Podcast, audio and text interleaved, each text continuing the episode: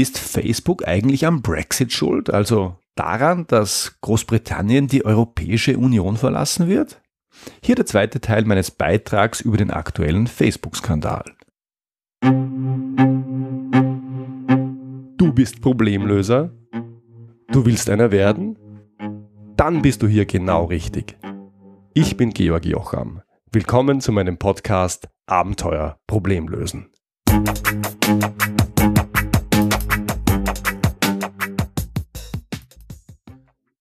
Im ersten Teil dieser zweiteiligen Episode bin ich ein wenig auf das Geschäftsmodell von Internetwerbung allgemein und von Facebook im Besonderen eingegangen.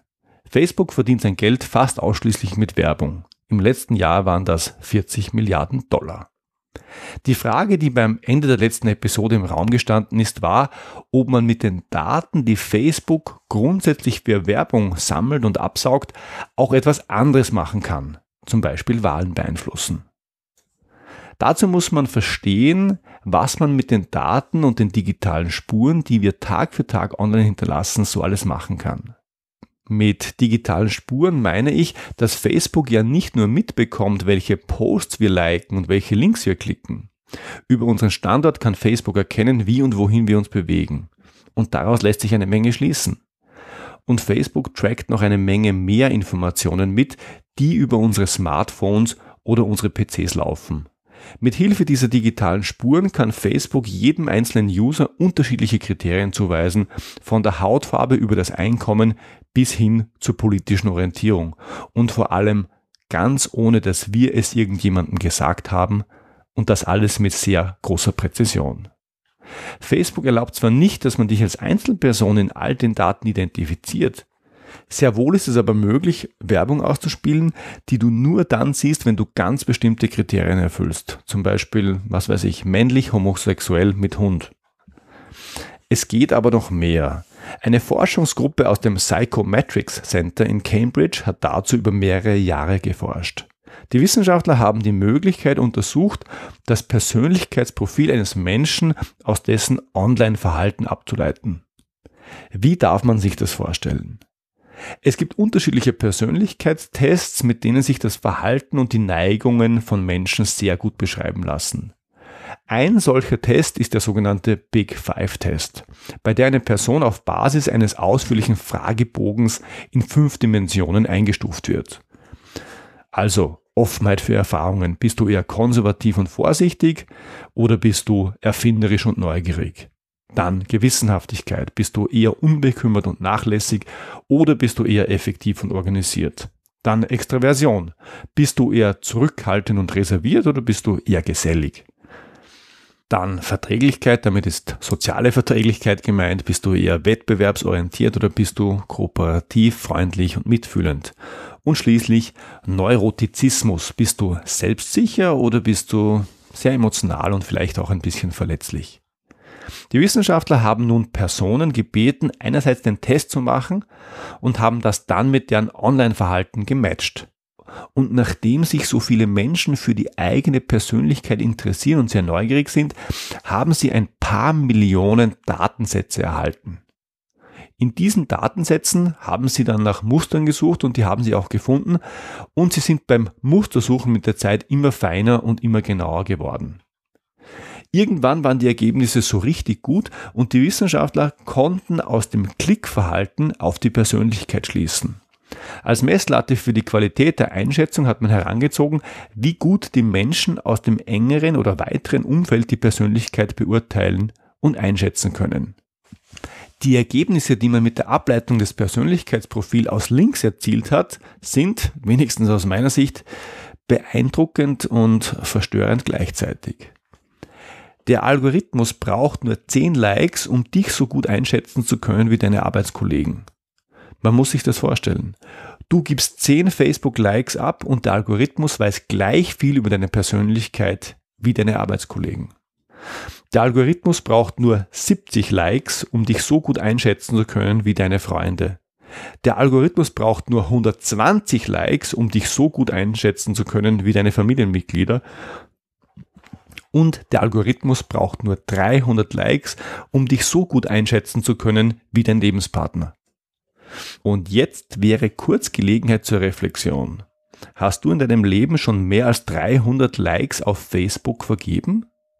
Wenn ja, dann gibt es eine Maschine da draußen, einen Algorithmus also, die kann, wenn sie Zugriff auf diese Daten erhält, deine Persönlichkeit auf Basis dieser Likes besser einschätzen als dein Lebenspartner. Heftig, oder? In den letzten Tagen habe ich im Schweizer Fernsehen SRF eine Diskussionssendung mit dem Titel Digitale Manipulation. Gefährden Facebook und Co. die Demokratie gesehen. In der Diskussion hat sich mehrfach ein Politologe ähm, zu Wort gemeldet, ich denke, er war Uniprofessor, der wortreich erklärt hat, dass man die Meinung von Menschen mit Werbebotschaften nicht fundamental ändern kann. Dass gerade in den USA die Menschen entweder Demokraten oder Republikaner sind, dass es nur wenige Unentschlossene gibt und dass es daher vollkommen ausgeschlossen sei, dass die Wahl von Donald Trump in signifikantem Ausmaß beeinflusst wurde. Nun ja, ich weiß nicht, wie es dir da geht, aber ich muss mich immer furchtbar ärgern, wenn Menschen, die es besser wissen oder besser wissen müssten, so offensichtlichen Unsinn von sich geben und damit ihre eigene und meine Intelligenz beleidigen. Denn natürlich kann man einen eingefleischten Demokraten nicht zum Republikaner umerziehen und schon gar nicht, indem man ihm Facebook-Werbung einspielt. Das geht natürlich nicht. Bloß darum geht es überhaupt nicht. Wenn ich die Frage stelle, ob ich mit Facebook-Werbung die Gesinnung von Menschen komplett ändern kann, dann ist das schlicht die falsche Frage. Denn die allermeisten Wahlen werden nicht dadurch entschieden, dass Menschen ihre Meinung fundamental ändern. Das kommt zwar vor, aber nicht besonders häufig. Was aber bei so gut wie jeder Wahl zu beobachten ist, ist, dass eine politische Partei, eine politische Kampagne oder ein bestimmter Kandidat es schafft, seine Wähler zu mobilisieren, auch tatsächlich wählen zu gehen unter andere eben nicht. Und genau hier sehe ich die größte Möglichkeit der Einflussnahme. Wie darf man sich das vorstellen? Und ich zeige das hier nur an einem gedanklichen Experiment, denn ob es tatsächlich so geschehen ist, werden wir wahrscheinlich nie erfahren. Spielen wir das am Beispiel des Brexit gemeinsam durch. Und die Zahlen habe ich natürlich frei erfunden. Nehmen wir an, dass Monate vor der Abstimmung 40 Prozent aller Wahlberechtigten für und 60 Prozent gegen den Brexit sind. Also vier von zehn wollen raus aus der EU und sechs von zehn wollen dabei bleiben. Nehmen wir weiter an, dass die Anzahl der Menschen, die ihre Meinung bis zur Abstimmung ändern, sehr gering ist.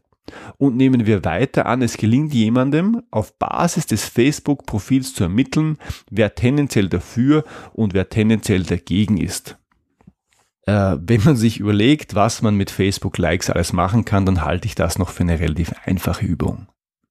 Und dann müsste man eigentlich nur mehr Folgendes machen. All jene, die dafür sind, die EU zu verlassen, die also den Brexit wollen, bekommen folgende Informationen. Das sind Beispiele. Die EU ist an allen unseren Problemen und vor allem an allen deinen ganz persönlichen Problemen schuld. Oder? Die EU ist ein bürokratisches Monster und raubt uns unsere Identität. Oder wir werden von Ausländern überschwemmt und können uns nicht dagegen wehren, weil wir das laut EU-Recht auch gar nicht dürfen. Und viele, viele weitere emotional aufgeladene Botschaften, die maximal halbrichtig sind und die dazu führen, dass all die, die den Brexit tendenziell befürworten, endgültig dafür sind. Natürlich kommen diese Botschaften nicht in Form von politischer Werbung mit Parteilogo im Hintergrund. Das passiert viel subtiler. Es gibt eine bunte Mischung aus Bildern mit Slogans drauf, aus kurzen Videos, mal Zeichentrick, mal im Reportagestil, mal ein Interview. Diese werden alle ausprobiert und miteinander verglichen. Das heißt, es wird getestet, was besser wirkt, was mehr Likes bekommt und geteilt wird und das wird dann noch stärker platziert. Und jetzt setzt du noch den Turbo drauf. Massiv verstärken kannst du diesen Effekt nämlich, indem du deine Botschaften auf das individuelle Persönlichkeitsprofil abstimmst. Stell dir vor, du hast einen Datensatz, in dem sehr verlässliche Persönlichkeitsprofile mit Facebook-Profilen verknüpft sind. Achtung! Das bedeutet nicht, dass sich in diesen Daten du oder ich als Person eindeutig identifizieren und mit einem Persönlichkeitstest verknüpfen lassen. So weit geht es nicht, denn das würde gegen ungefähr jede Datenschutzrichtlinie verstoßen, die es gibt. Was aber möglich ist, du kannst nach Mustern suchen, welche Kombination von Facebook-Kriterien auf welchen Persönlichkeitstyp schließen lässt. Du kannst dann über die Facebook-Werbung nach Persönlichkeitstypen differenzierte Botschaften absondern und diese sehr genau an die richtigen Personen schicken. Das heißt an die Personen, bei denen sie am besten wirken. Der Zurückhaltende bekommt andere Botschaften als der Gesellige.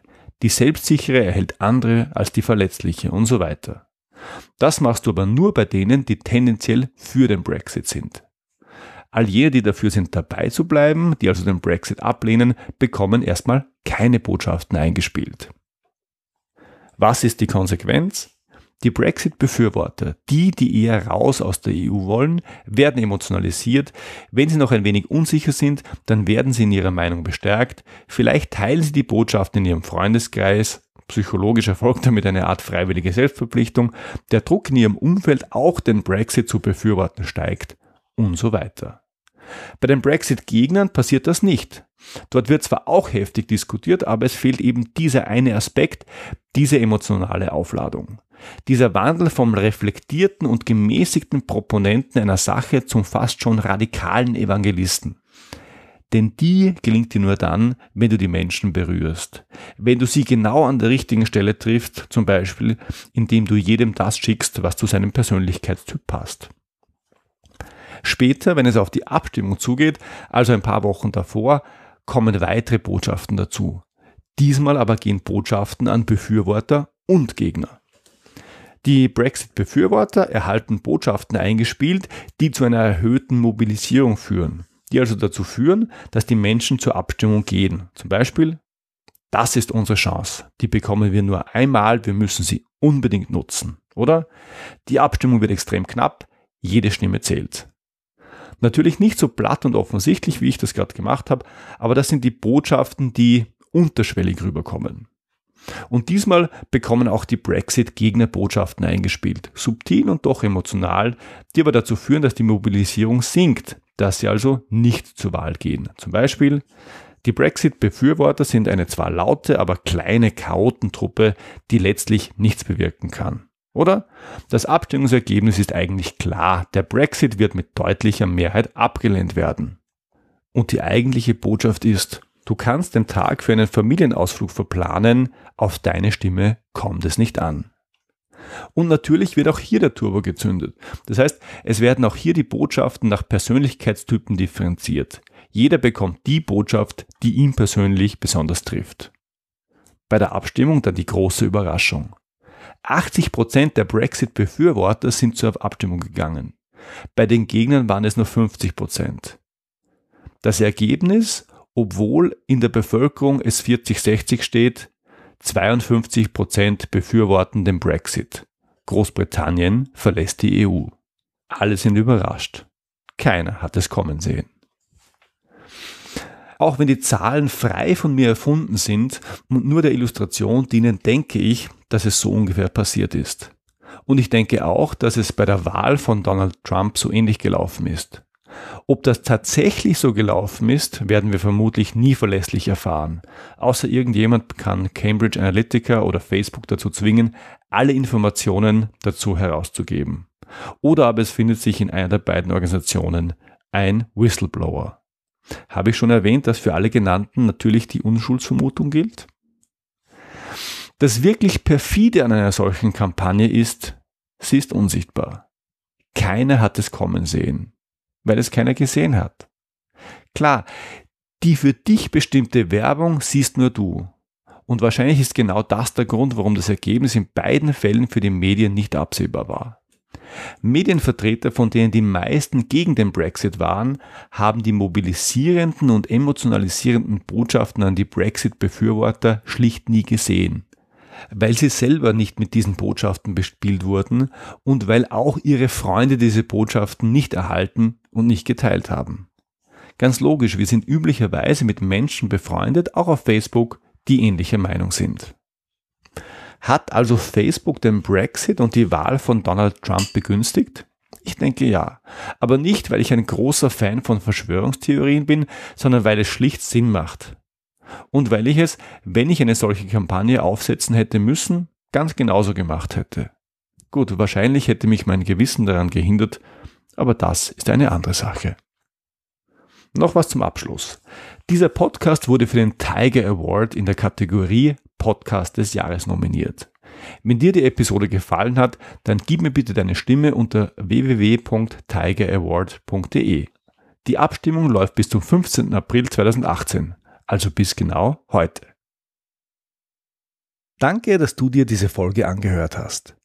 Wenn du besser verstehen möchtest, wie andere Menschen ticken, was ihnen wichtig ist und wie du sie ansprechen solltest, damit sie das tun, was du möchtest, dann hol dir gleich jetzt meinen kostenlosen Persönlichkeitstest. Du findest ihn unter georgjocham.com-test. Mit dem Test verstehst du dich selber und andere Menschen besser und du wirst damit in der Lage sein, deine Abteilung oder das Team für dein nächstes Projekt optimal aufzustellen.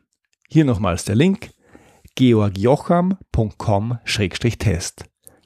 Alle Infos zu dieser Episode gibt's wie immer in den Show Notes und die findest du unter georgjocham.com-podcast. Wenn dir diese Episode gefallen hat, dann schreib mir bitte eine 5-Sterne-Bewertung auf iTunes, damit noch mehr Menschen auf diesen Podcast aufmerksam werden. Danke und bis zum nächsten Mal.